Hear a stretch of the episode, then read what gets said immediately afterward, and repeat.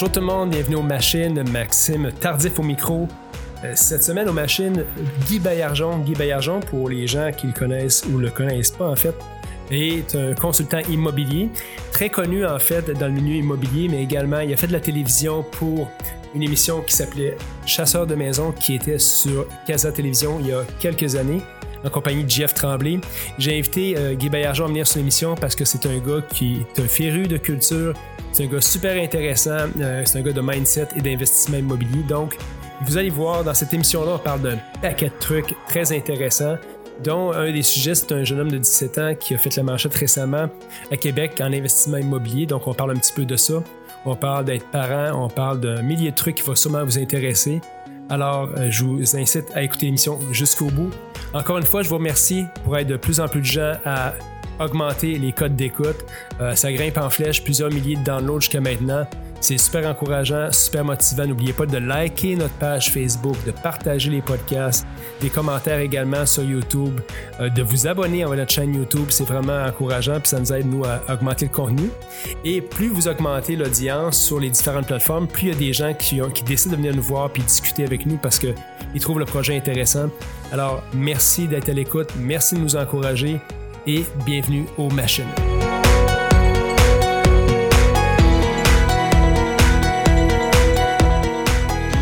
Bonjour et bienvenue aux machines. Cette semaine, nul autre que Guy Baillargeon. Guy Baillargeon, bienvenue aux machines.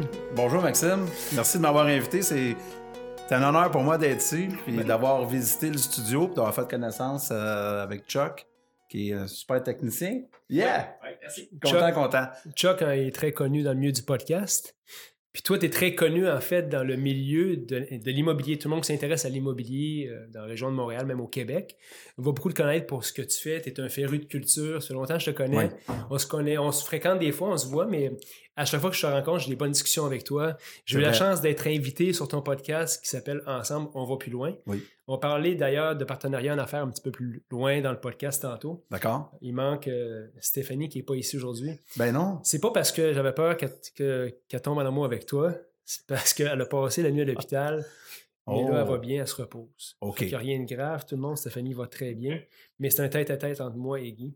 Mais là, c'est sûr que ça, ça peut y avoir peut-être donné un coup, le, le fait de savoir que je m'en venais ici. C'est ce que je pense, c'est ce que je pense aussi, parce que pendant qu'elle était à l'hôpital, dans, dans le triage, elle a dit le mot, le nom Guy à quelques reprises. Guy, Guy, Guy, Guy, Guy. Elle va manquer Guy. Elle adore en haut. Elle dit, qu'est-ce qui, Ben, je te salue, Stéphanie, puis je t'embrasse, puis je te souhaite un prompt rétablissement. Bon, super. Ben écoutez, euh, Oh. par le moment que l'é- que l'émission va passer, elle va être déjà rétablie. Ne vous en faites Super. pas, tout le monde. Donc, bienvenue. Je suis content de t'avoir aujourd'hui. Puis, euh, je pense qu'il y a plusieurs sujets qu'on va aborder ensemble Oui. parce qu'évidemment, tu as beaucoup de choses, tu as beaucoup de contenu à donner.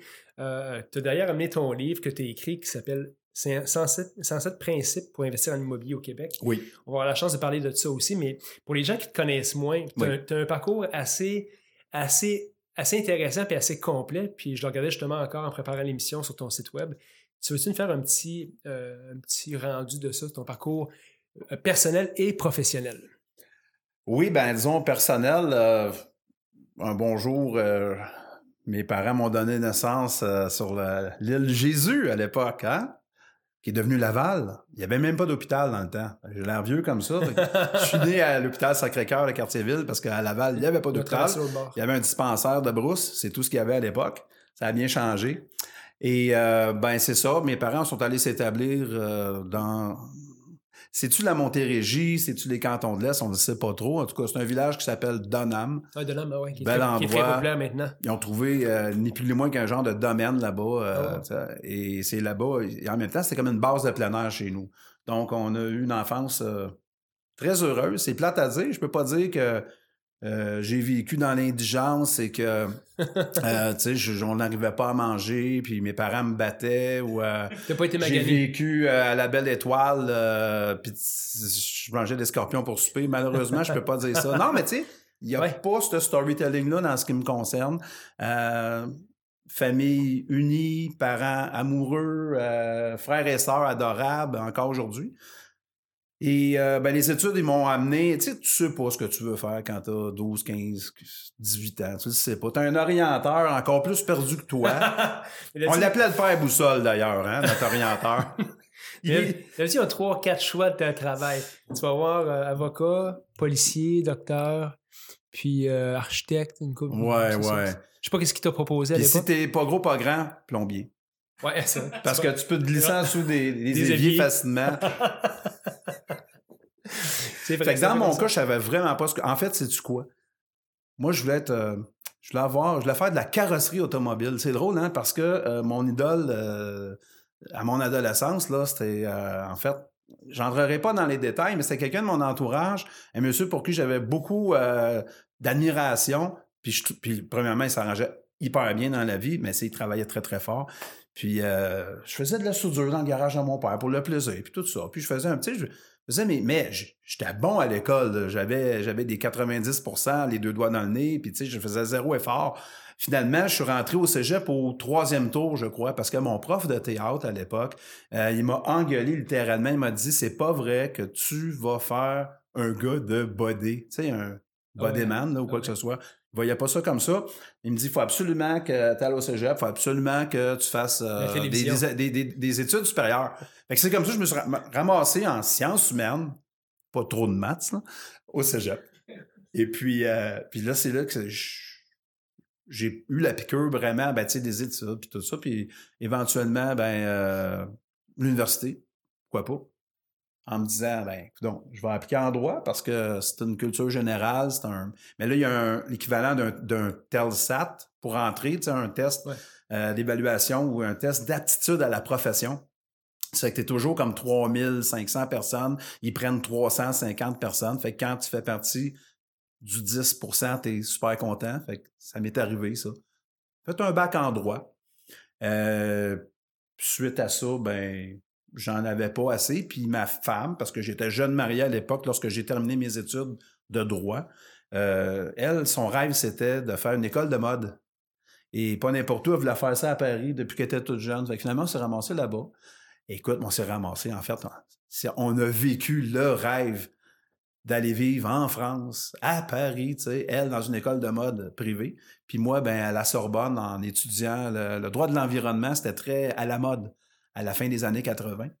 Et je me ramasse là-bas.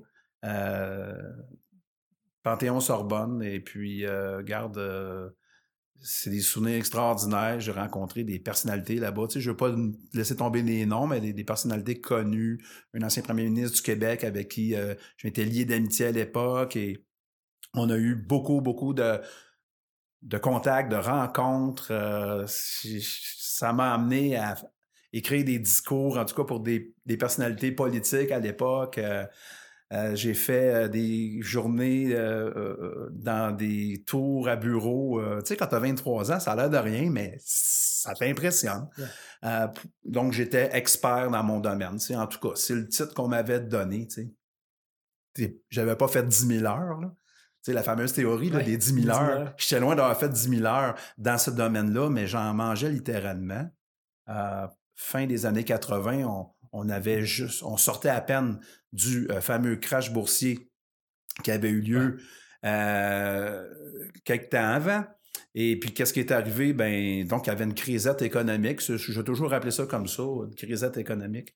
Euh, tu sais, il n'y avait pas de grue qui construisait. euh, il y avait un ressac au niveau euh, de, de- de- de la nouvelle construction. hein. Les entreprises, on se rappellera, engageaient plus ou moins, il y avait un, un genre de stand-still économique où est-ce que il n'y avait pas la confiance qu'on a vécu par la suite ou qu'on avait vécu avant, Mhm. le, le- le- la fameuse, euh, lorsque la bulle a éclaté. Je me ramasse dans cette histoire-là, moi. Pas vraiment de travail à temps complet, des mandats sporadiques très payants, mais moi, à 20 23, 24 ans, je cherchais plus une stabilité que ça. Tu veux fonder une famille, tu veux avoir. Tu sais, jamais eu, j'ai jamais eu à ce moment-là à l'esprit que aujourd'hui, je ferais ce que je fais.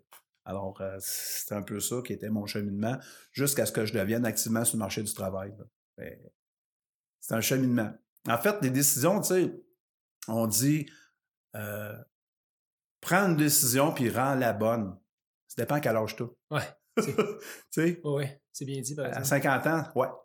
Ouais. Mais à 19, 20 ans, 25 ans, 30 ans, pas sûr. C'est ça. On va en parler longtemps, là, mais cette espèce de pression, soit que la société nous met, soit qu'on se met nous-mêmes à être placé à tel âge. Ouais. On devrait, tu sais, avoir, à moins que tu aies un trouble obsessif compulsif, là, tu dis, là, ben, à 20 ans, je dois être rendu là. Mon tournevis doit être à telle place dans la boîte. Euh, tu sais, selon ce que mes enfants doivent faire ça dans la vie, tu sais. T'es qui, toi, pour décider pour les autres? Commence-donc par t'occuper toi-même de faire quelqu'un de toi-même, tu sais. Euh, ben bonjour, je me ramasse en Ontario. J'ai vécu une super aventure professionnelle là-bas pendant six ans. Euh, avocat d'une grande compagnie d'assurance canadienne. Là, j'ai appris, premièrement, j'ai découvert le, ROC. J'ai adoré. Rest of Canada. Wow! C'était le fun. On avait tellement. Et c'est là que je m'aperçois. T'as beau avoir un QI de tant de points. T'as beau avoir pensé que tu connais plein d'affaires, même tu connais rien. Tant que tu t'es pas frotté à. tu sais, parce que nos, nos, nos, systèmes, des fois, ils font nous affronter. Hein? Euh, je sais pas si c'est quelque chose qui te rejoint, ça, mais on grandit des fois en se faisant dire, ben, hey, telle affaire, ce monde-là, là, là, tu sais, c'est, wow, c'est quoi cette affaire-là? Fait qu'on est un peu le produit de, de, ce qu'on a entendu. Et euh, j'ai adoré mon expérience là-bas. Je me suis fait euh, des amitiés qui ont survécu, un peu comme toi, euh, lorsque tes expériences de, de, de, camp de vacances aux États-Unis, lorsque tu étais, plus jeune. C'est, encore aujourd'hui, tu en bénéficies puis t'en fais bénéficier tes enfants. c'est quelque chose d'extraordinaire. C'est une relation qui reste longtemps. Qui reste longtemps, c'est ça. Puis, il faut s'ouvrir. Dans le mot préjugé, hein, il y a bien le, préfixe pré. Donc, je me fais une idée avant, avant d'avoir connu, d'avoir lu, d'avoir entendu, puis j'ai déjà une idée. C'est pas bon. Il faut, l'essayer pour, pour, pour euh, après ça, faire. Euh, on parlait de jugement hier dans notre live qu'on a fait. Euh, je, sais que c'est intemporel ton émission, mais on a fait un live donc dans lequel le, jugement était au cœur de nos discussions sur quoi est-ce qu'on doit se baser pour faire un jugement. moi, j'invite les, les gens à peut-être faire un peu d'introspection. Des fois, on, a le jugement rapide. Hein. Puis euh, c'est facile de manquer de jugement aussi. de décider trop vite. Exact. Qu'est-ce qui n'est pas bon pour nous? Puis euh, ton parcours après ça, parce que tu as fait un paquet de, choses avant, puis là, tu t'es finalement, euh, je pense que tu as arrêté abruptement le droit. Exactement. En 2010, en fait, j'avais le choix. Ou ben non, je continuais à vivre, ou ben non, je me, me mettais à autre chose. Ouais. J'ai eu vraiment un gros passage à vide qui était la résultante des années de probablement de soit de laisser aller personnel, quoi que ce soit, de mauvaises relations, mauvaise fréquentation. Je prends tout le blanc pour ça. Ça a été à ce moment-là un, ah paquet d'affaires dans ta vie. Janvier 2010, là, il est arrivé quelque chose, puis j'ai eu euh, d'ailleurs un ami euh, qui s'appelle Jean-Claude. Il m'a sauvé la vie, ni plus ni moins, au niveau euh, personnel, professionnel, dans le mm-hmm. sens que lui m'a dit Hey, viens travailler avec moi, ce soir, ça va être, bien, bien plaisant. On a on était dans un restaurant la queue de cheval, pas nommé. On est en fait, on était des, des adeptes du restaurant, puis c'est une place que c'était comme un peu comme notre deuxième chez nous. Puis comme si c'était hier. Il me dit Attends un peu. Il passe cinq minutes, il revient, il dit Garde, qu'est-ce que tu fais lundi? Ben là, je te l'ai dit tantôt, moi, la titre dans la salle, c'est fini. Là. Il dit Garde, viens travailler avec moi. Fait que ça, ça m'a. Je fait Waouh, il m'a dit Habille-toi chaudement, fait pas chaud. Là. et c'est là que j'ai découvert. Euh, mais j'avais déjà fait des flips immobiliers, euh, des flips Renault dans les années avant. Et je m'étais toujours intéressé à la construction. Mais quand j'avais 14 ans, mon père, euh, on avait, chez nous, on avait, comme je te disais tantôt, un genre de domaine. En fait, c'était. Il y avait une grange et il y avait des chevaux de race là-dessus. En tout cas, bref, les chevaux et la grange ont brûlé. Les chevaux sont morts. Mon père s'est dit pendant que ça brûlait, on va reconstruire. Finalement, j'ai aidé mon père à reconstruire cette grande. Sais, c'était plusieurs milliers de pieds carrés. Euh, j'ai appris à c'est là j'ai appris à faire du mortier, j'ai appris à tirer des joints. J'étais un petit cul de 14 ans. Euh, j'ai appris à forcer, j'ai appris vraiment à travailler, j'ai appris à me servir d'un niveau, euh, tirer des, euh, des chalklines, etc., etc. Mon père m'a tout montré ça. Fait que j'étais vraiment privilégié. C'est une épreuve qui m'est arrivée indirectement. Euh, et ça m'a ça a un peu comme orienté mon parcours, mais encore aujourd'hui. J'aime ça me rappeler que ça a commencé à 14 mmh ans, donc il y a 40 ans, tu comprends? mon aventure dans le, domaine euh, des clous et des planches. Là, ça a commencé vraiment avec le feu de la grange. Quand je disais qu'il n'y a pas de storytelling, c'est pas tout à fait vrai. Il y en a un petit peu là-dedans. Ce qui nous ramène à plus proche de nous, euh, où est-ce que je me retrouve en janvier 2010, il fait quand même moins 1000, dans un chantier de construction. C'est un 30 logements. C'est mon ami qui est un entrepreneur général, qui a à peu près 1000 logements à son actif depuis... Mais là, à ce, moment où tu te retrouves là, t'es-tu... T'es-tu genre, ça va-tu vraiment mal? Ah, je suis content, là. Je suis content d'être là. Est-ce que tu savais, là? Là, ah c'est comme, là, là, j'ai plus de pression sur mes épaules. Euh, je ne sais pas encore ce qui va m'arriver, mm. mais je sais ce qui va pas m'arriver, tu comprends-tu? Fait que là, je suis content. Parce que euh, je. Ah, en plus, moi, je suis un fumeur. Mais un fumeur, OK? Une cigarette attend pas l'autre, puis je les fume, là. Ils ont pas le temps, là. Ah, de, hein? ah ouais, ah ouais. Je m'appelle un, un fumeur enthousiaste. Puis, mon ami, il m'a toujours dit Ah, la cigarette, ça pue. Alors, dans ma tête, il y a un déclic qui se produit à ce moment-là. J'arrête l'alcool, j'arrête la cigarette, euh, parce que je me dis, je peux pas amener mon chum à me dire que je sens la cigarette puis ça l'écœur. Puis ça, c'est pas facile. Fait que j'ai arrêté cold turkey, pas de patch, pas rien, pas de pilule, whatever. Arrête la cigarette mets des bottines de construction, un petit casque blanc, un walkie-talkie, un pad pour prendre des notes. Euh, puis là, je deviens. Ah, puis lui, ben, il est là, puis il est pas là. Tu comprends? Des fois, il est deux, trois jours parti, puis il revient, etc. Que, ce qui fait que euh, ben, je prends beaucoup de responsabilités. Des fois, je cale des décisions pour lesquelles j'ai comme aucune euh, compétence. Puis il s'avère que je m'en sors assez bien. C'est ce qu'il m'a dit par la suite. Alors, euh, j'ai vraiment adoré. Euh, je sais pas ce qui va m'arriver, Maxime, à ce moment-là. J'ai une inconnue. Mais je sais une chose, par exemple. J'ai toujours été un gars résilient, tu comprends? Fait que cette résilience-là, ça, ça a fait en sorte que euh, on, découvre des forces. C'est comme si, euh, tu sais, l'histoire, quelqu'un a réussi à soulever la voiture en dessous de laquelle il y avait quelqu'un mmh. Euh, soit un être cher ou soit même un inconnu, puis il a réussi à le soulever. Il ne demande pas de le faire deux fois, il ne pourra pas. Il, a, découvert ces forces-là. Nous, on avait trois enfants en 26 mois. ok? Moi, j'étais le père que probablement que le Doc Mayou aurait battu avec sa béquille parce que j'étais un gars euh, très, très impliqué auprès de mes enfants. Je l'ai fait vraiment là, parce que je tripais sur, sur mes enfants. Puis euh, après ça, j'ai coaché soccer mineur, tout ça. Bref, j'étais toujours une implication au niveau des jeunes. Euh, qui a fait que je m'étais vraiment, euh, tu sais, je, m'investis pleinement dans mes affaires. Je fais pas les affaires à moitié. Mmh fait que là, quand j'arrive des années plus tard, au niveau de, faut que je réoriente ma carrière, puis je trouve ça donc facile. Tu sais, moi, ça fait des années, là, euh, j'achète les, les, les, pilules ou les, les Advil format familial.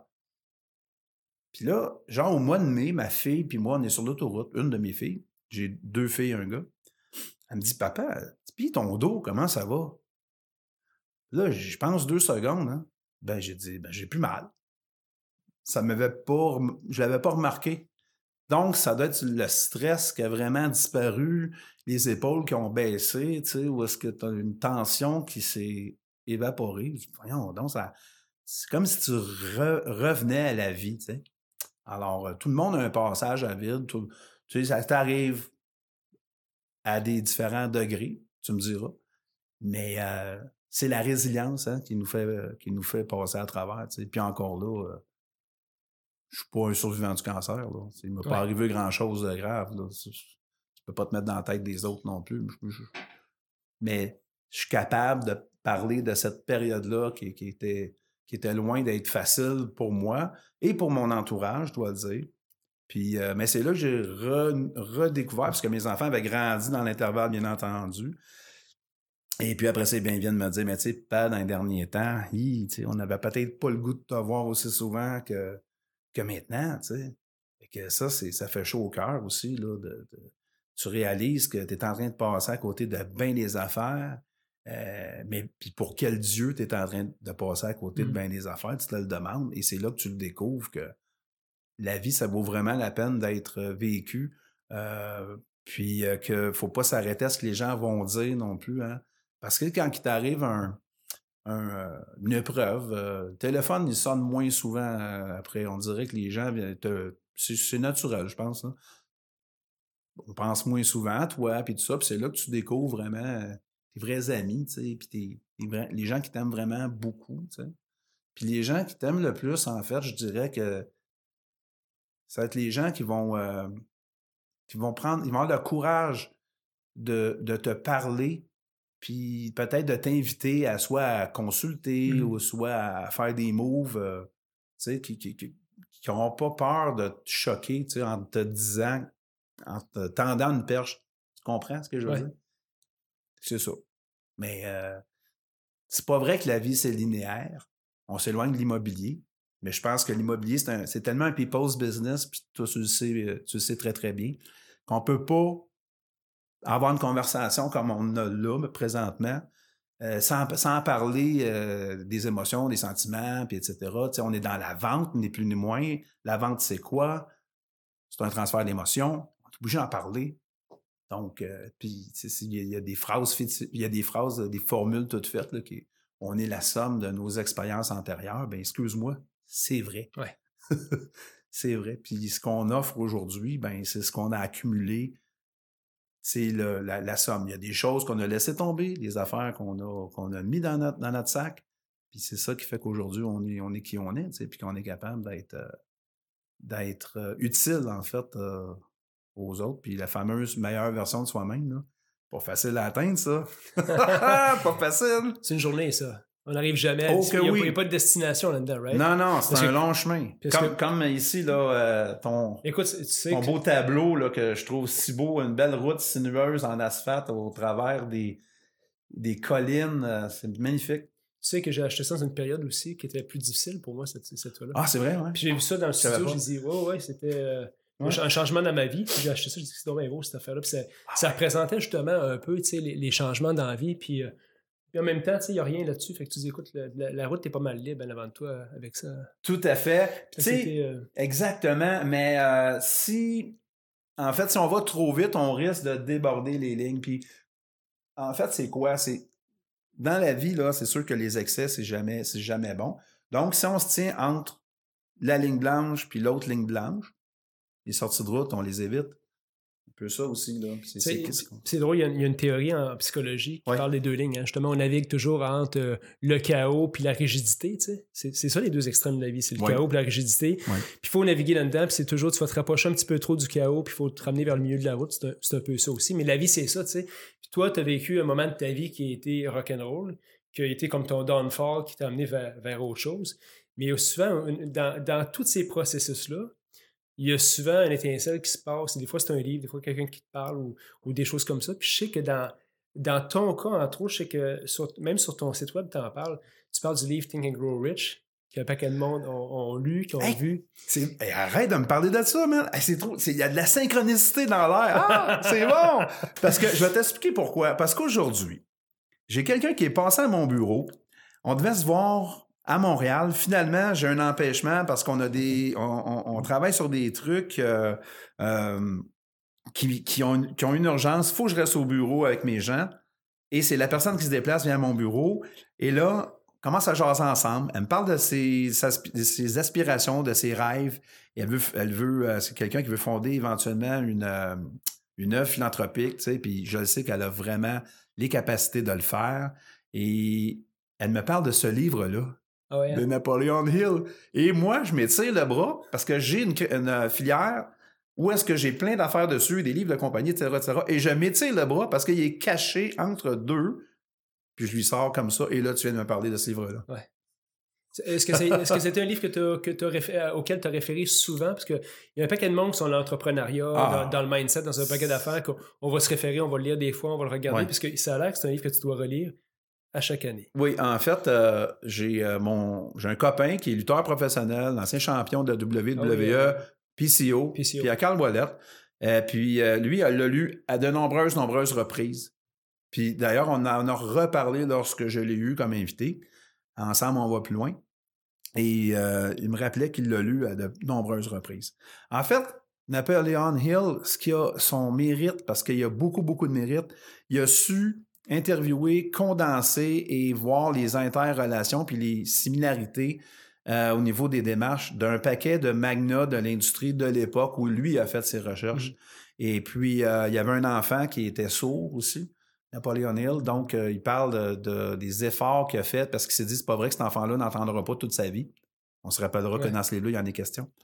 Et en fait, le message que moi, je retiens de ce livre-là, c'est que, ensemble, on va plus loin. C'est que Le message, c'est que lorsqu'on n'a pas la réponse, exemple Henry Ford, là, qui s'était fait ridiculiser en commission sénatoriale, je crois, là, en, s'était fait poser une question, vous euh, qui n'êtes pas allé à l'école, vous euh, qui avez comme doublé votre première année, ou vous qui, etc., etc., comment, c'est par quel, euh, par quel, je sais pas, subterfuge est-ce que vous vous êtes hissé jusqu'à la tête de votre compagnie, nanana, c'est bon. Et lui a répondu tout simplement, on s'en souviendra aussi, ben écoutez, dans mon bureau, c'est pas compliqué j'ai euh, un switchboard, puis si je veux si j'ai une question sur euh, la comptabilité, il y a un bouton pour le comptable, après ça, il y a un bouton pour l'ingénieur, puis un bouton, puis un bouton. Fait qu'en gros, c'est ça. Donc, lui, il s'est entouré de gens euh, plus éduqués que lui, plus bardés de diplômes que lui. Puis c'est ça l'ultime intelligence, en fait. C'est qu'on a tous besoin les uns les autres, puis l'économie, la vie, c'est un écosystème où est-ce que tout, tous euh, tous sont utiles et on peut demander à tout le monde de venir nous donner un petit coup de main. Alors, c'est un peu ça. En tout. Puis le cerveau collectif, le fameux cerveau collectif, dont l'équation, pour moi, c'est 1 plus 1 égale 3. Ouais. Ça se résume à ça. Oui, ça fait du sens.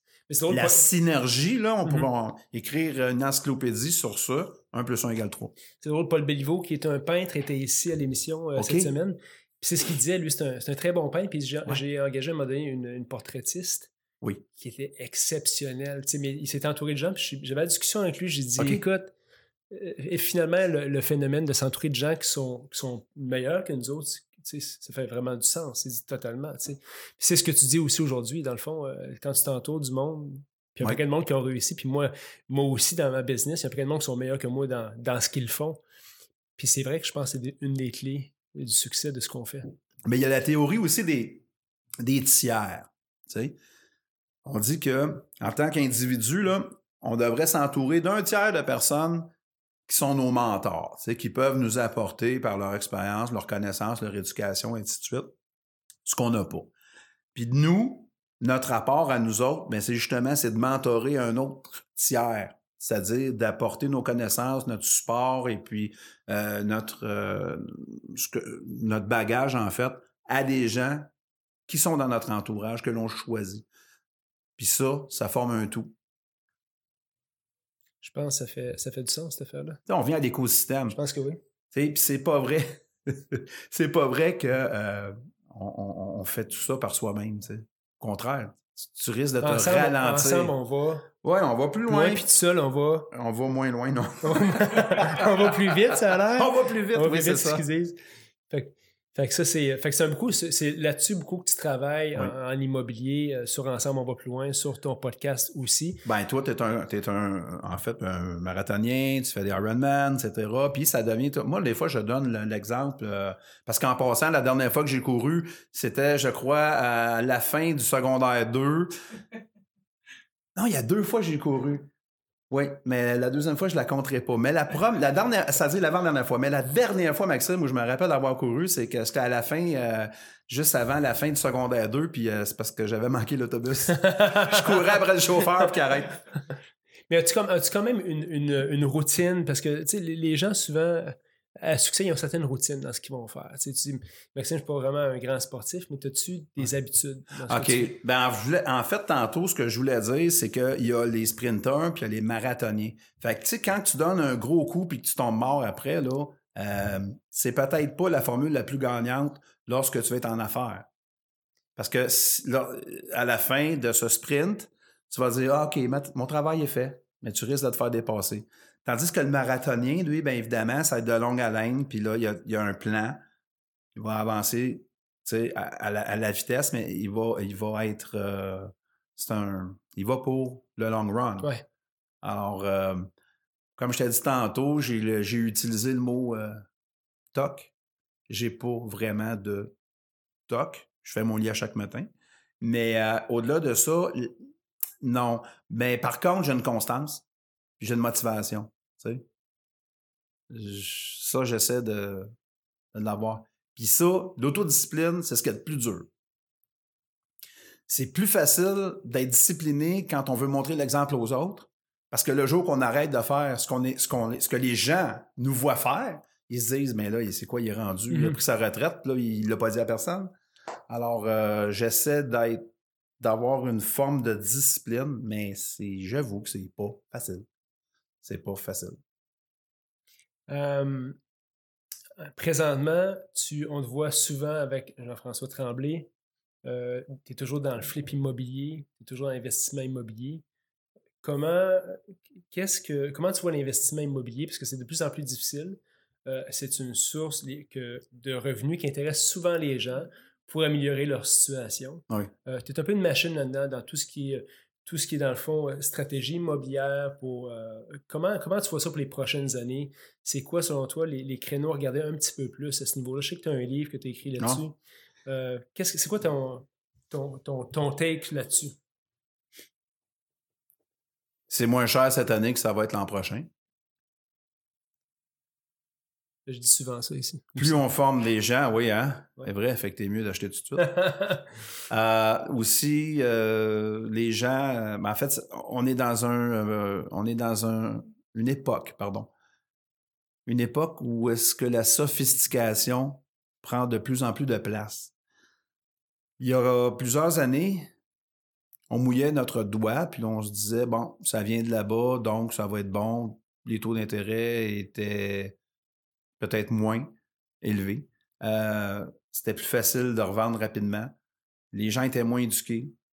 L'argent était plus facile à trouver. Aujourd'hui, il y a même des gens qui pensent que. En fait, non, il y a des, des gens qui ont de la misère à refinancer parce qu'ils ont acheté trop cher. Mhm. Mais ils ne savaient pas. Ils pensaient qu'ils faisaient un bon deal à l'époque. Sans prétention, nous autres, à, à Flip Academy, on amène les gens à passer à l'action. Pourquoi qu'on ne passe pas à l'action dans la vie? C'est parce qu'on a des peurs. Les peurs, c'est quoi? En fait, c'est tout dans notre tête. Peut-être un 8-10 des, des peurs qui sont véritablement fondées. Les autres, c'est notre cerveau qui nous envoie des mauvais messages. Nous, on essaie de les former, on essaie de transmettre des connaissances aux gens en les. Et puis, on n'est pas les seuls qui font ça. Mais par contre, on essaie de le faire dans un langage proche du langage de la rue, facile à comprendre. Il y a juste moi qui fais des phrases complètes, là, sujet verbe complet. C'est ce qu'on me reproche parfois. Mais toujours est-il que euh, euh, j'ai pas vraiment de conseils à donner. Par contre, soyez assurés de suivre une recette. Comme ça, vous allez être assuré d'obtenir un bon résultat. Ceci étant dit, à la nuance proche, il y a une nuance à faire. J'ai coaché au soccer mineur, tu vas voir le, le, le, parallèle que je veux faire. C'est que si vous regardez dans la même direction que tout le monde, vous n'arriverez pas nulle part. Donc, c'est que vous, devez regarder ailleurs parce que quand tu, euh, tu, te rappelles les, les, petits, les Timbits, les tout petits qui commencent à jouer, ben, ils ne jouent pas le jeu des positions. Fait que tout le monde s'en va, court après le ballon en même temps. Après ça, ils s'en vont ailleurs sur le terrain avec le ballon. Il n'y a pas de but qui se compte. Donc, quand tu regardes dans même, la même direction tout le monde, tu trouves pas. Tu ne trouves pas l'occasion. Les opportunités sont plus difficiles à trouver. Et puis, euh, il faut que tu euh, commences à travailler là où les autres se sont arrêtés. Ça, mmh. c'est super important. Fait que c'est ça les nuances à faire. Au-delà de euh, apprends les bases, puis après ça, entoure-toi des, des, meilleures personnes. Encore là, on n'invente rien, mais c'est de pratiquer cette affaire-là, de, de, faire, de mettre de côté son orgueil personnel. Tu sais, la fameuse ah, je vais te poser une question, tu vas peut-être la trouver niaiseuse, là. Hein, c'est ça. Ben, ça, c'est le blocage aussi. Il faut passer par-dessus ça. Donc, un message. Passer par-dessus votre blocage. Euh, vous ne ferez pas juger. Oui, il y a des gens qui vont vous juger, là. Mais pas nous. Mm -hmm. Ça, c'est, c'est vraiment, je pense, notre marque de commerce, ça. Ça fait six ans maintenant que je travaille avec JF Tremblay ben, il n'y a pas d'hasard pourquoi ça fait six ans que je travaille avec lui. On s'entend bien, on fait une bonne équipe, puis euh, on se complète bien. Et euh, donc, ben, on l'a vu, entre autres, dans le chasseur de maison. Là. Ça a duré combien de temps, cette émission-là? C'est... Parce que pour les gens qui ne connaissent pas, Guy était avec Jean-François Tremblay sur un show de télévision qui s'appelait Chasseur de maison, oui, qui oui. était à Canal... Casa TV. On était à Casa et ensuite, c'était euh, à TVA en reprise les samedis matins. Donc, euh, ben ça, c'est une belle aventure qui a duré euh, à peu près 45 jours de tournage, mais tout ça a été condensé en 14, 14 épisodes de 22 minutes ou de 30 minutes. Là, sont- Donc, c'était le format. Mais l'avantage de ça, on était le dimanche soir à 7 heures. Donc, on était juste avant des émissions comme La Voix, des Ah trucs ouais. de même. Alors que Hugo Girard, lui, il Mhm. passait à 7h30, OK, aux heures de grande écoute des autres chaînes. Nous autres, on- il nous avait euh, mis à 7 heures. Ok. Fait que c'était un show qui a, qui été très, euh, très, très, très, très populaire. Puis, c'est jamais. euh, pourrait peut-être avoir, pourrait peut-être avoir des suites Ça, ça me un dit- jour. Ça, ça me dit quelque chose, cette affaire-là. C'est jamais. Il y a personne qui veut donner de punch ici, hein? On l'a juste glissé des affaires, puis modé, c'est ça. Une couple de semaines plus tard, tu n'entends parler. Ah, on sait jamais. Euh, Qu'est-ce que je vais te demander? J'avais une question importante pour toi qui me venait sur quelque chose qu'on parlait tantôt, mais bref, euh, on te voit beaucoup sur les réseaux sociaux ici. Euh, pas mal sur Facebook. Ouais, moi, je suis réputé pour être. En fait, c'est drôle, hein? Je suis le gars qui donne, qui donne, puis qui donne, puis encore qui donne. C'est drôle. Puis je le fais, là. Je pense que je m'en rends pas compte. Moi, je suis pas là, ah, je vais vous vendre ça, va vous vendre ça, puis je vais vous vendre ça, puis, tu sais. On, le voit. Moi, je suis pas un peddler, tu comprends-tu? J'ai de la misère avec cette, attitude de marcher aux puces, là. Puis je suis pas de même, puis on n'est pas de même, tu comprends-tu? Alors, euh, ça doit être euh, inconsciemment que je le fais. C'est pour ça que j'aime faire des petits lives, j'aime faire... euh, j'aime faire des apparitions. J'ai écrit un livre, j'ai consacré deux mois et demi de mon temps à rien faire d'autre. J'ai écrit ce livre-là. Décembre, jan- décembre, janvier et février. Il est sorti le 22 mars 2018. Fait que j'ai vraiment consacré, là, je vous le dis, là, à deux mois et demi de mon temps à ne faire que ça. Mais premièrement, c'est un exercice d'écriture Mhm. euh, que j'avais jamais fait depuis que j'avais fait ma maîtrise en droit de l'environnement à la fin des années 80, tu sais, de, de taper là, 200, 250, 300 pages. Je l'avais pas fait depuis ce temps-là. D'avoir la discipline, euh, exemple, à la Jeannette Bertrand, là, qui a 88 ans puis qui écrit encore à chaque jour. Et donc, il fallait que, bon, des fois, j'étais le genre à... Oh, à la veille de la remise du, de- de- du travail de session, oh, on va commencer. La Là. Mais là, j'étais bon. Mais tout- non, mais toute la nuit, j'étais bon. Là. Vraiment, j'étais tellement bon parce que j'y avais pensé tellement longtemps. C'est une forme de créativité, ça. Et puis, euh, Mais ils disent, hein, tu, tu sais qu'il y a des recherches hein, qui disent Ouais. que le- les procrastinateurs, sais, tout le monde qui, les autres, vont tout faire. là, tu sais, la- Ouais. qui ont- il y a les Ouais. procrastinateurs, il y a une courbe hein, qui existe, qui les procrastinateurs, trop procrastinateurs, ils accomplissent jamais rien. Puis ceux qui sont juste dans le sweet spot, c'est comme les plus créatifs. Fait que c'est c'est intéressant que tu dises ça, parce que moi, j'étais pareil comme toi. J'attendais, puis à un moment donné, la nuit, je m'assisais, je faisais tout mon travail. oui. C'était fait. C'était Ouais. ça. Puis, regarde, euh, sûr, le, le score était bon. Là. Il y avait des bonnes notes. Là. Parce que c'est l'espèce de montée d'adrénaline. Je sais pas, euh, les auditeurs, si vous savez ce que ça goûte, l'adrénaline, je vous le souhaite, tu le sais. Ça a un goût. Puis on l'aime ça. C'est ça. La vie, ça doit être excitant comme ça aussi. Écoute, tu étais venu dans mon bureau à un moment donné, puis tu parlais, tu dis partir, j'ai décidé de partir à l'aventure dans la vie. Ouais. Puis ça, c'est intéressant parce que c'est un peu ça dans la vie. Tu as le choix d'être. euh, Il y a deux choix, en fait. Puis ça qui disent, tes enfants, quand ils quittent la maison, tu veux qu'ils soient des aventuriers, des explorateurs. Oui. C'est ce que tu veux qu'ils soient. Oui, oui. Puis à un moment donné, je pense que tu as le choix dans, dans la vie, tu es soit une personne, euh, pas sédentaire, je dirais, mais tu es plus infirmier, tu vas rester chez toi, tu vas faire ce que tu as à faire, puis tu n'aimes pas beaucoup sortir, tu n'aimes pas beaucoup Mm. l'inconnu, ou tu as des types de personnalités qui sont qui Oui. explorent, Oui. qui veulent aller à l'aventure. Puis moi, j'ai ça en moi, toi, je pense que tu ça en toi, mais ça m'a Oui. marqué, tu étais venu dans mon bureau, tu m'as dit, Maxime, j'ai fait un choix à un moment donné que c'était ça, partir à l'aventure. Puis j'avais j'avais relu là-dessus après, puis c'est ce qu'il Ah, dit, c'est ce qu'il dit- c'est ce qu'il disait là-dessus, parce qu'il disait, tu, tu veux que ton- tes enfants, quand tu les élèves, le jour où ils sont rendus à un moment de partir de la maison, que ce soit des explorateurs. Tu veux que ça leur tente de faire ça. Fait que ça m'avait marqué cette affaire-là qu'on avait parlé de ça ensemble. Wow, mais c'est bon ça. Ben écoute, euh, ça me, ça me touche. Tu vois, hein? ça c'est des, des- des, euh, des conversations euh, que, que les femmes pensent peut-être qu'on n'a pas. Dans le sens que, non, mais c'est vrai, parce Ouais. que, tu sais, ah, c'est superficiel. Non, non. Quand on ouvre notre cœur le moindrement, puis qu'on est capable de se parler de choses, en fait, des vraies affaires, tu sais, on- les mots viennent tout seuls, tiens. Ouais. Puis en, en gars, on les a souvent, ces conversations-là. Des fois, Ça, c'est. c'est bon. Puis nous autres, on les a, on les a eues facilement. Oui. Parce que je pense que le contact était plus facile Oui. dans ces situations-là. Mais je, je te remercie pour ça. C'était des belles conversations qu'on a eues ensemble.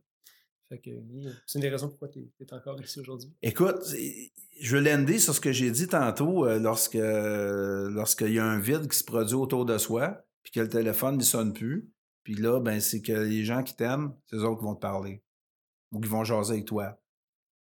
Ben, c'est ça. Ça devait être euh, peut-être un moment comme ça. Moi, c'est des moments, ça m'est arrivé. J'ai mon frère, tu sais, je le remercie. C'est drôle, il, ça le gêne des fois je dis je te remercierai jamais assez pour m'avoir dit telle affaire dans telle mmh circonstance. C'est que tout le monde essayez de pratiquer cette forme de communication-là. C'est pas juste quand, quand vous sentez que ça va bien, quand vous sentez que ça va peut-être. Il y a une intuition. Écoutez votre euh, le ressenti, super important. Ressenti.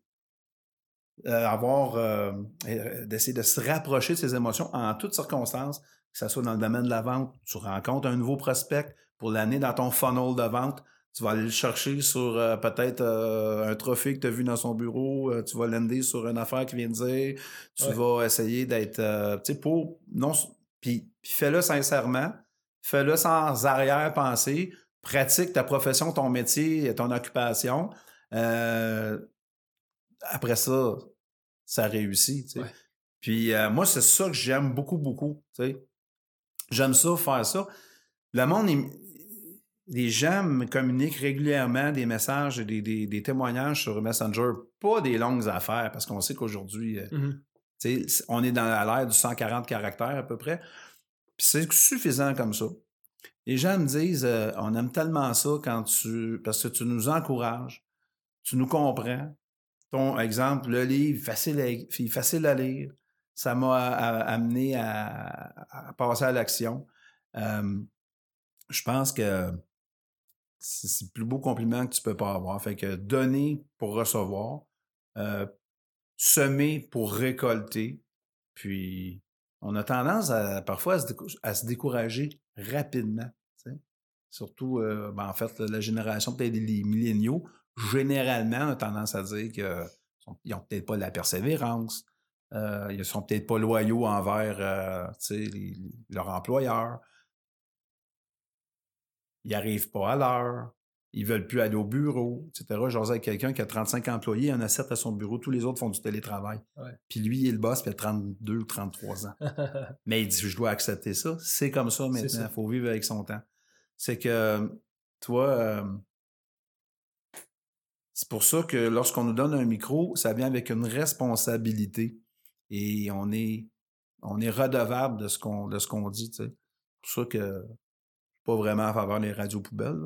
Je leur enlèverais leur permis, mais ça serait de brimer leur liberté d'expression. mais toujours est-il que euh, ça vient avec des responsabilités, donc il faut essayer de faire, euh, de faire le bien avec ça. Mmh. Puis, puis toi, ton émission, il y a des messages là-dedans. Euh, en passant, j'ai bien aimé, puis je ne les ai pas toutes écoutées, mais j'ai bien aimé celle des jumelles. Ouais. Écoute, ben c'est autre style, mais les jumelles. Non, non, mais c'était vraiment bon. Non, mais c'était bon parce qu'ils ont vécu une époque où est-ce que euh, c'était euh, candide et c'était naïf. Exemple, euh, il y avait, tu sais, c'était le sport pour le sport. Mm-hmm. C'était pas le sport pour le gros cash. Exact. Ça se passait dans, tu sais, un peu à la limite à la hippie ou à la, tu sais, mais c'était des, c'est des machines de course, les filles, là. Mais euh, j'écoutais leur, leur témoignage et c'était vraiment bon. Puis euh, c'était leur attitude à travers tout ça aussi. C'était de dire qu'ils ont, n'étaient pas scandalisés, c'était comme ça. Mais aujourd'hui, euh, c'est changé. C'est plus, c'est plus ça. C'était dans l'air du temps. Exactement, c'était dans l'air du temps, c'est ça. Mmh. Puis je vais revenir à ce que tu disais tantôt parce que tu sais, on, est en affaires, puis il y a beaucoup de monde, je pense, qui sont soit dans le sport, soit en affaires qui nous écoutent. C'est drôle, tu parlais du contact humain. ça, c'est une affaire souvent que. On est en affaires souvent parce qu'on aime le contact humain. On aime le relationnel. C'est vrai parce que euh, on est, on est dans, une, dans une génération, dans une ère de temps où les gens vont, être, vont facilement connecter sur des réseaux sociaux. En personne, souvent, le monde devient maladroit. Ils ne savent pas trop sur comment, comment connecter avec quelqu'un d'autre. C'est drôle en affaires, nous autres, on a la chance d'être à tous les jours, de voir d'avoir à entrer en contact avec des gens. Oui. Puis aussi, tu commences à t'intéresser aux gens, particulièrement en affaires. Souvent, tu vas rentrer dans un contexte de, de, négociation ou de vente. Puis hier, avec quelqu'un dans mon bureau, puis euh, on se rencontre justement pour, pour une transaction. OK. Quelqu'un que je ne connais pas du tout, puis ça tombe, on tombe, je voyais qu'il était préoccupé. Puis il me dit, écoute, je l'ai eu difficile dans les dernières années. Puis là, il commence à s'ouvrir. Puis la discussion, finalement, a duré pendant 15 minutes sur le service, les choses qui avaient à être, à être faites. Puis pendant une heure et quart, c'était sur son histoire de greffe de rein, de dialyse, de séparation. Fait que ça, ce que je, on disait ça tantôt, ce qui est important de comprendre, c'est que de nos jours, je pense que le, monde ne communique pas, pas, nécessairement bien, pas très bien. Il y a du monde qui nous aide, comme Guillaume Duluth qui est venu sur l'émission, à mieux communiquer, mais je pense que la force qu'on a, souvent les entrepreneurs, c'est de rentrer en contact avec des gens, puis c'est ça qui nous aide souvent à, réussir en affaires aussi. Oui. Puis à être à l'écoute. Fait que ça, c'était, je pense que c'est un point que tu as touché tantôt. Mais les gens qui écoutent ça aussi, je pense, de chose, c'est que si vous êtes en affaires, je pense, faisant un devoir de, quand un prospect, quelqu'un devant toi, de connaître l'histoire de cette personne-là. Parce que souvent, quand on va te choisir pour travailler avec Guy, pour faire quoi que ce soit, c'est parce qu'il veut faire affaire avec toi. C'est pas nécessairement, c'est oui pour ce que tu offres, mais au-delà de ça, c'est pour quitter. ça, c'est je pense c'est un, point important à se retenir, à retenir en fait en affaires pour les gens qui écoutent ce show-là. Bien, tout à fait. Euh, vu que la compétition est élevée, pourquoi la personne ne choisirait versus une autre personne, tu sais? C'est peut-être parce que notre niveau d'écoute est supérieur. Fidéliser, que ce soit fidéliser euh, nos amis, fidéliser euh, nos clients actuels et potentiels, il mmh faut les écouter. Même chose avec nos enfants. Nos enfants, est-ce que la société, est-ce qu'on les aime vraiment, nos enfants, quand on voit toute la souffrance de nos, jeunes? Est-ce qu'on les aime, nos aînés? Regardez euh, qu'est-ce qu'on leur fait comme traitement. les enfants, on a l'obligation de les écouter. On n'est pas obligé d'être d'accord avec eux. Mais euh, il arriverait, euh, écoute, je, je pense que tu vas être d'accord, puis vous allez être d'accord avec moi probablement qu'il y aurait bien des drames évités si euh, on leur démontrait plus d'écoute active puis euh, plus d'amour. L'amour, c'est pas y acheter euh, le, dernier, le dernier iPad. C'est peut-être d'aller passer du temps avec de qualité à faire une activité qui a l'air bien banale puis qui va vraiment laisser un beau souvenir à ton enfant.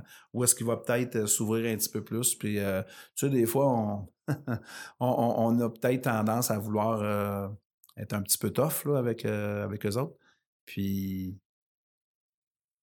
à les écouter, je pense qu'on peut sauver bien des mmh situations. Jeunes, vieux, même affaire, même combat. Est-ce qu'on les aime vraiment? Puis je pense que euh, c'est euh, dans, les, dans les, les gestes qu'on juge les gens et non pas dans les paroles. Mmh oh, je lui avais dit que je l'aimais. Non, non, est-ce que tu l'as vraiment démontré? As-tu posé un geste positif? Des fois, c'est, moi j'appelle ça les petits bonheurs. Les petits bonheurs. C'est son podcast, c'est Chuck. Les petits bonheurs, c'est même Ah, c'est vrai? oh oui, je l'ai vu, je l'ai vu sur, ben, Oui, oui, oui, oui, oui. Oui. C'est son podcast. Oui, oui, oui. Mais j'écoutais hier un podcast, puis tu parles de ça aujourd'hui. Puis c'était, euh, c'était quelqu'un qui était, qui était placé en famille d'accueil à différents moments. OK. Puis il disait ça à un enfant. Il dit Moi, j'ai été sauvé, été sauvé à 14 ans, j'ai été placé dans une famille mmh. où j'ai eu juste assez de tendresse, suffisamment de tendresse puis juste assez aussi de fermeté dans ce qu'on ce me disait.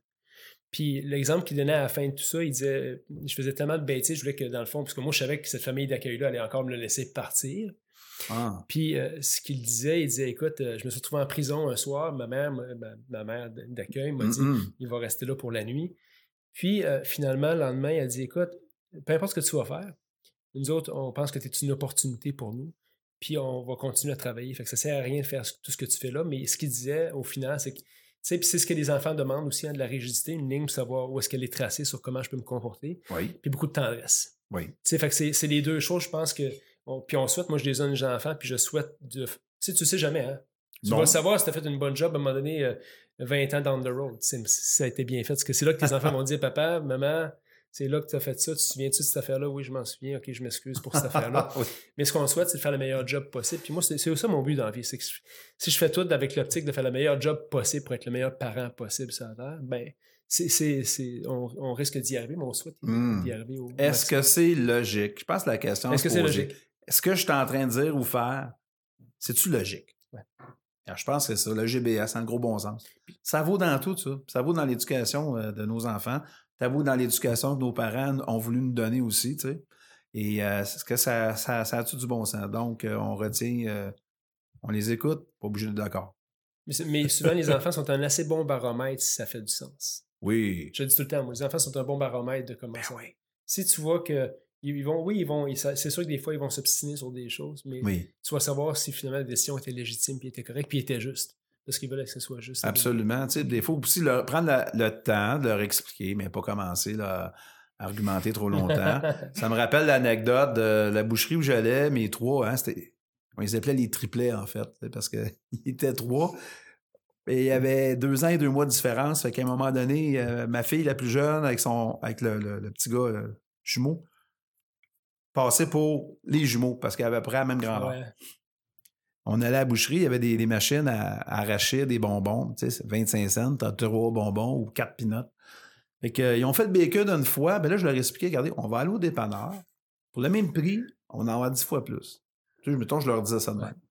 Oh, là, tu sais, ils ont compris le concept mathématique de OK, quand on l'a- on l'achète au détail, t'en as moins. Si on l'achète en gros, on en a plus le même prix, puis ainsi de suite. Alors là, je venais de rationaliser mon non, ma réponse qui était non, je ne l'achète pas. Maintenant, on va aller ailleurs, tu vas l'avoir. En gros, tu sais, c'est ça. Donc, quand on est capable de leur expliquer le pourquoi, pas juste, euh, ben, c'est parce que c'est comme ça. Ça, c'est pas une réponse. Tu sais, Prends pas tes enfants pour des cons, là. Réponds-leur des affaires intelligentes parce qu'ils sont intelligents. Et ça, je pense qu'on a la. Anciennement, même, c'était ça. Ah, les enfants, ils, comprennent pas ce qu'on leur dit. tu sais. Je, sais que dans ma famille, ça a déjà été dit, ça, pas à nous, mais génération Mhm. d'avant, tu sais. Comme si les enfants étaient pas doués de d'une capacité de comprendre, puis qu'un bon jour, ils devenaient intelligents ou devenaient aptes à, à comprendre, ce qui n'est pas le cas Apte à prendre des décisions. à, à prendre des décisions tu sais, ou à comprendre des explications. Mhm. C'est ça. On est parti de loin. Dis-moi donc, euh, par rapport à ça, puis c'est la question tantôt qui me roulait dans la tête, puis finalement je l'ai oublié. Oui. C'était par rapport, euh, puis là, corrige-moi si je me trompe, Mm. il y a- il y a- ça a fait la manchette récemment, le jeune garçon de 17 ans de Québec, qui était, je pense, un des mentorés de votre académie, Oui, Frédéric Côté. qui a investi en immobilier, puis ça a, été, ça a fait beaucoup parler. C'est un jeune success story. Euh, c'est quoi, c'est comment tu vois ça? C'est quoi ton appréciation de cette situation-là? Euh, comment tu vois ça? OK. Ben, écoute, Frédéric, euh, c'est un jeune homme, premièrement, doué d'une intelligence supérieure. Et c'est une machine à calculer. Il est tombé dedans quand il était tout petit. C'est un champion d'échecs. Dans une famille d'entrepreneurs. Il ne peut pas bénéficier, en fait, là, il a eu 18 ans en mai Ah. 2018. Mais avant ça, euh, il ne pouvait pas signer de chèque lui-même. Par contre, il faisait ses calculs lui-même. Comprend vite, analyse vite. Juste le fait d'être. Mais il était un peu comme un, un bronco, tu sais, un bronco. Ouais. là. Il était un petit peu un cheval, un peu, un peu euh, laissé lousse. là. Et puis, c'était le- le- un petit peu d'encadrement qui a permis de. Il a rencontré quelques bonnes personnes qui l'ont amené au next level. Et jusqu'à ce qu'il fasse la, la manchette euh, Journal de Québec qui, qui a été partagée à, à des milliers de fois. Là, il y a eu. Écoute, je ne sais pas le nom, je pense mais. que Flip Academy, assez imp- était- étais-tu mentionné là-dedans, Flip Academy? C'était-tu? Oui. Est-ce que le monde le disait? Oui, oui. J'imagine que Oui. vous avez des retombées euh, suite à ça, des gens qui vous ont contacté. Ben euh, oui, ben ça. oui. Il est même allé donner un témoignage dans un autre, Oui, euh, un autre endroit euh, que je veux pas nommer. Puis ça a l'air que le mot Flip Academy est sorti assez souvent. Regarde, c'est- on n'a pas fini d'entendre parler de lui. D'ailleurs, qu'il a fait plusieurs transactions depuis.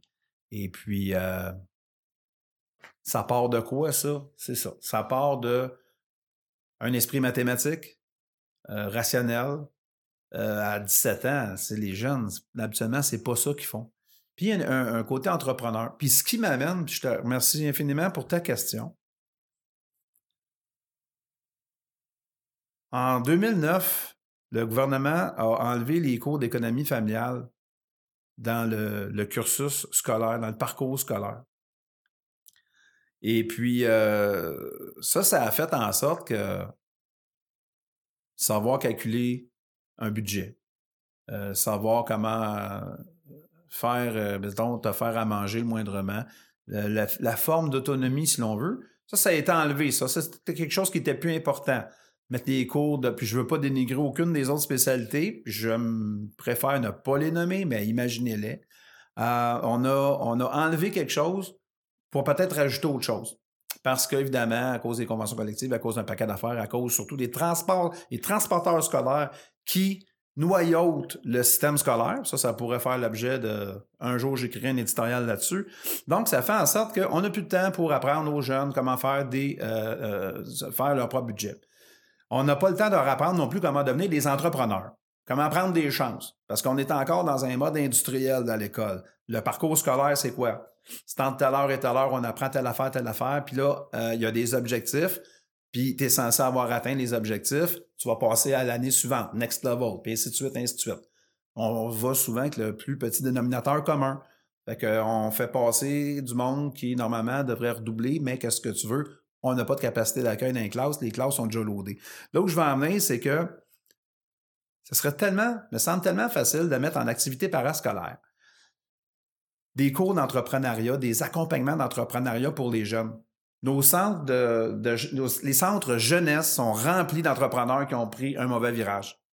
Des petits gens, des petits culs euh, qu'on met dans, sur le trottoir à 18 ans. C'est encore des, entrepreneurs à 18 ans. Ils vont tomber dans des, dans des mauvaises affaires, la prostitution, la vente de substances, des, choses faciles pour, pour survivre. Là. Mm-hmm. C'est pas nécessairement ça qu'ils veulent faire, là. mais c'est ça, ça. Ils sont amenés à le faire. Je pense que on les aime pas, nos jeunes. On les aime pas, nos vieux. Je reviens là-dessus. On leur donne pas les moyens. Quoi cette affaire-là? On est dans quelle société? Je suis pas en train de dire que c'est un problème québécois. Je suis en train de dire que c'est un problème occidental, tu sais. Penses-tu que dans d'autres régions du monde, on va stationner nos vieux aux résidences soleil, toi? Non. Ils restent à la maison. Ben, nous autres, on les veut pas, les vieux, parce que, tu comprends? J'ose pas le dire, là, mais on les aime pas. On va aller voir une fois de temps en temps, tu sais. Pendant ce temps-là, ils lui mettent des grenouilles dans leur, euh, dans leur plat, puis ils leur passent à des barbouillettes en dessous des bras, par entre les jambes une couple de fois par semaine. Ramenons-le aux jeunes. Les jeunes, euh, il y a quelques initiatives, quelques initiatives au Québec, mais est-ce qu'on est capable d'en faire des entrepreneurs? La réponse, c'est oui. Est-ce qu'on fait, euh, est-ce qu'on on fait le maximum? C'est non. Est-ce qu'on échappe des talents incroyables? La réponse, c'est oui. Puis, tu sais, un jeune en colère, en fait, compte, là, c'est ça qui arrive. La délinquance, c'est né de la colère. C'est pas né d'autre chose. La colère, ça naît d'un manque, une carence, ça soit une carence affective, comme tu as si bien dit tantôt. D'un côté, tu as un, encadrement, euh, une certaine forme de discipline de base, puis beaucoup de tendresse. Fait qu'à quelque part, c'est un mélange entre les deux. Ton image des deux lignes là, sur la route, là, où on se tient entre l'une et l'autre. Euh, le chaos, puis euh, la rigidité alors, c'est tout ça. Je veux pas être, peut-être je vais passer pour un idéaliste, puis un rêveur, puis euh, je pense pas. Mais c'est quand qu'on va commencer? Quand est-ce qu'on va commencer? Le monde me dit, c'est quand le meilleur moment pour commencer dans l'immobilier? Ben, c'est maintenant. Même si tu l'as pas fait de 25 ans, c'est pas grave. Fait que, OK, garde, acceptons qu'on a échoué, là, avec tous ceux qui sont rendus, là, à des, c'est soit qu'ils sont dans des centres jeunesse, qui sont dans des familles d'accueil, qui sont dans des. c'est des jeunes qui sont adorables, brillants, l'amour à donner, sont talentueux. Ce qu'on fait avec eux autres, on est en train de les échapper. C'est quoi le coût social à ça? Mmh Et là, je tombe dans l'éditorial, mais c'est quoi le coût social à ça? C'est énorme, énorme, énorme, énorme, énorme. Donc, eux deviennent, par la force des choses, un, un passif à la société, alors qu'ils pourraient être encore un trait, il pourrait devenir, rester un énorme actif. Moi, j'ai juste un souhait à formuler, Maxime. C'est que, puis c'est pas le gouvernement que demain matin qui va se décider à faire ça. Il faut que ce soit des initiatives euh, euh, privées. Je pense que je vais me lancer. Ça fait réfléchir. Ça fait réfléchir. Pas me lancer en politique. J'ai des images dans ma tête quand tu parles de ça. Ça fait réfléchir. Et on dit penser globalement, agir localement. Exact. Alors, c'est quelque chose, tu commences quand et où? Hmm, c'est peut-être ça. Là. Exact. Écoute, on va approcher. On a plein d'affaires à se dire, mais on va approcher. c'est tellement fou. On serait ici jusqu'à demain matin. je le sens. C'est sûr qu'il y a un party. On va commencer du poulet. on va commander du poulet. On va approcher la fin du podcast cette fois-là, mais euh, j'avais une question qui venait de nul autre que Félix Rivet, un auditeur. Hey, Félix, oui. Il me demandait, euh, Guy Baillargeon, c'est quoi ton prochain projet immobilier? Mon prochain projet immobilier, je voudrais qu'il se réalise dans la région de Saint-Jean-sur-Richelieu. C'est la réfection d'une ancienne usine qui est immense. Ouais, j'ai vu, j'ai-tu vu ça quelque part? Ça se peut que tu aies vu ça passer. Ouais. C'est un projet vraiment de longue haleine. Et euh, c'est le prochain projet immobilier sur lequel je travaille. Nice. Super. J'avais vu ça passer, puis je sais qu'à un moment donné, euh, c'était pas tout à fait su, mais là, tu m'en parles, donc je sais plus. Oui. Cool, super. Euh, tu as vu d'autres shows, donc tu as vu les questions qui nous amènent à la fin, qui est parmi mes questions préférées sur le show, c'est que si tu avais une chanson qui serait le soundtrack de ta vie, qu'est-ce que ce serait? ça serait Have a Cigar ah ouais, de Pink Floyd? De Pink Floyd. You're gonna go far. ah, c'est pour ça que la photo aussi de ton podcast, aller plus loin, c'est un cigare. T'aimes beaucoup les cigares, je pense d'ailleurs. Ben oui, j'aime ça. C'est un produit de bouche tellement plaisant. Tu sais, euh, GF s'étouffe avec puis il dégueule dans un sac. ça, c'est un clin d'œil à un épisode, euh, épisode célébrissime de l'émission. Ah, c'est vrai? Oui, c'est l'épisode de la panne d'essence sur le Richelieu, où est-ce qu'on fumait un cigare, puis euh, à la fin, mais GF, euh, l'équipe de tournage, on, avait beaucoup fait. On a fait prise 2, 3, 4, 22, 30, 34. Puis à chaque fois, c'est prenez une puff de cigare. Tu sais. Mais quand tu vas dans le vent à 25 km/h en bateau, puis tu, fumes le cigare, tu en respires, à force d'en respirer, lui, il a le cœur plus fragile que moi. À un moment donné, il a changé de couleur. Là, on a simulé une panne d'essence parce que c'est de la télé. On a simulé une panne d'essence. Et là, lorsque le remorqueur venu nous chercher, il nous amène au quai euh, à la marina. Puis rendu à la marina, on fait l'entrevue euh, d'après émission, si tu veux. Fait que moi, on me demande euh, Bon, le cigare, t'es un amateur, etc. Je dis oui, oui, oui. Puis pendant ce temps-là, JF, il y a un sac de plastique devant son visage, puis il est malade. Pour vrai. C'est pas juste la TV, là, c'est du vrai. C'est pas stagé. Puis là, ben, moi, je dis au réalisateur, il y a trois parties dans un cigare, ce qui est vrai. Le premier tiers, c'est le foin. Le deuxième tiers, c'est le divin. Puis le troisième tiers, on l'appelle le purin. J'ai dit, je pense qu'il s'est étouffé avec le purin. salut JF Tremblay d'ailleurs. Euh. Shout out. Dernière question, si tu avais un livre à partager au plus grand nombre de personnes possible, puis tout le monde qui est venu ici avait, je pense, écrit des livres, là, puis ont tous pas le droit de partager. Mais non, jamais de livre. Ben ben Mais c'est un livre que tu aurais à partager pour inspirer, je pense, ou, ou marquer le plus de gens possible autour de toi. Qu'est-ce que ce serait? J'espère que tout le monde qui écoute ça, ils vont se procurer les livres qui sont, qui sont mentionnés ici. Il y en a qui de, de différents styles, mais je suis convaincu qu'il y a toujours du, du, bon là-dedans. Ouais, mais c'est pas quelques nuances de, de gris. Non, c'est pas ça. Ils sont dans la discussion. Il n'y a personne qui le dit encore. Non, ouais. Ouais. OK. Écoute, euh, Influence et manipulation de Robert Cialdini,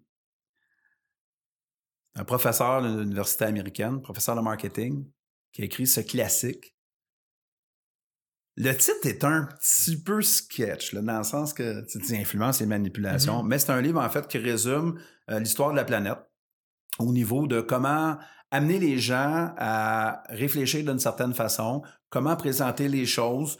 Euh, ça explique beaucoup aussi les réactions sociales qu'on a, c'est-à-dire comment un groupe réagit. Pourquoi un groupe pourquoi le quotient intellectuel d'un groupe de personnes est inversement proportionnel au nombre de personnes. Si on commence à mm-hmm. agir comme des caves quand on est en gang, en foule. Mm-hmm. Euh, donc, l'esprit de groupe, euh, les, on parle de sondage, on parle de, de, de, façon de vendre les choses, de technique de vente aussi. Donc, influence et, manipulation, euh, ça fait partie d'un des, des, quelques livres que tu devrais avoir lu là, dans ta vie oh. pour comprendre et maîtriser notre environnement marketing, le celle dans lequel on est à chaque jour, qui fait de nous des meilleurs consommateurs, des consommateurs réfléchis. Et en même temps, lorsqu'on est dans le domaine de la vente, ça nous donne des outils pour pouvoir euh, exercer euh, notre métier, exercer notre profession. Oh wow. Écoute, je suis content que tu le mentionnes. J'avais jamais entendu parler de ce livre, Guy. Fait que je prends une note mentale là-dessus puis je vais aller me le procurer. D'accord. Guy Bayarjon, merci infiniment pour tout ce que tu fais pour euh, inspirer les gens à Flip Academy à à devenir des entrepreneurs, à investir dans leur, dans leur futur, puis devenir des self-made comme, comme beaucoup de gens, je pense, euh, qui sont prêts à faire ça, qui ont envie de le faire, qui ont les capacités de le faire. Euh, ça vaut la peine d'être exploré. S'il y a des gens pour les mentorer comme, comme toi, comme Jeff Tremblay, ben, je pense que c'est une, belle aventure qu'ils peuvent, euh, peuvent explorer avec toi. merci pour ça. Merci d'être venu ici aujourd'hui. Puis on aura sûrement la chance de se recroiser bientôt dans des, dans des soirées. Euh, Bien, certainement. et dans d'autres événements ou dans d'autres transactions. Oui, certainement. Puis euh, je tiens à souligner euh, que ton approche facilite le témoignage. Alors, euh, je trouve que c'était très bon. J'apprécie. C'est très bon. C'est venant de toi, je vais le prendre. Ouais. J'apprécie énormément, Guy. C'est good. Puis, euh, ben écoute, euh, on va remercier tout le temps Chuck parce que Chuck, c'est lui qui a rendu le projet Oui. possible. Pas par hasard, mais on s'est fait présenter. Quelqu'un m'a dit Maxime, j'ai quelqu'un pour ton projet. C'est ce gars-là qui est en. Chuck, euh, en. T'as fait le Zoo Fest Oui. dans le podcast. Qu'est-ce que tu as fait d'autre récemment? Viens sur caméra, comme ça on va pouvoir Oui, voir je- euh, je vais parler un petit peu. qui, Bon, est, je- euh, qui est le fameux Chuck derrière, le- Allô?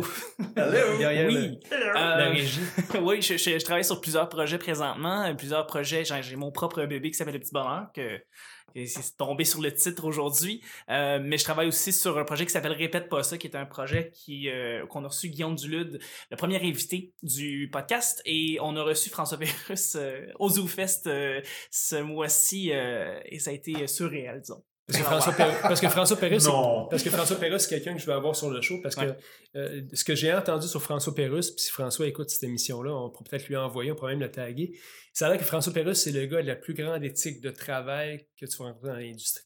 Ça, c'est quelqu'un de ses proches collaborateurs qui me disait, écoute, quand il travaille, ce gars-là, c'est comme, il va faire une journée de travail, il va faire une semaine de travail en une journée tellement qu'il est sharp puis a son affaire. Fait que euh, s'il peut venir un jour de partager euh, ses, ses, euh, ses secrets là-dedans, ça va être fort intéressant. Donc, encore une fois, Guy, merci, bonne chance dans tous tes projets. Puis je serais vraiment content que tu me laisses une télé. Ben, c'est pour ça que je l'ai amené. Pour te, en fait, mettre une dédicace en plus. Fantastique. Hey, bonne semaine tout le monde. Merci d'être à l'écoute. Bye bye.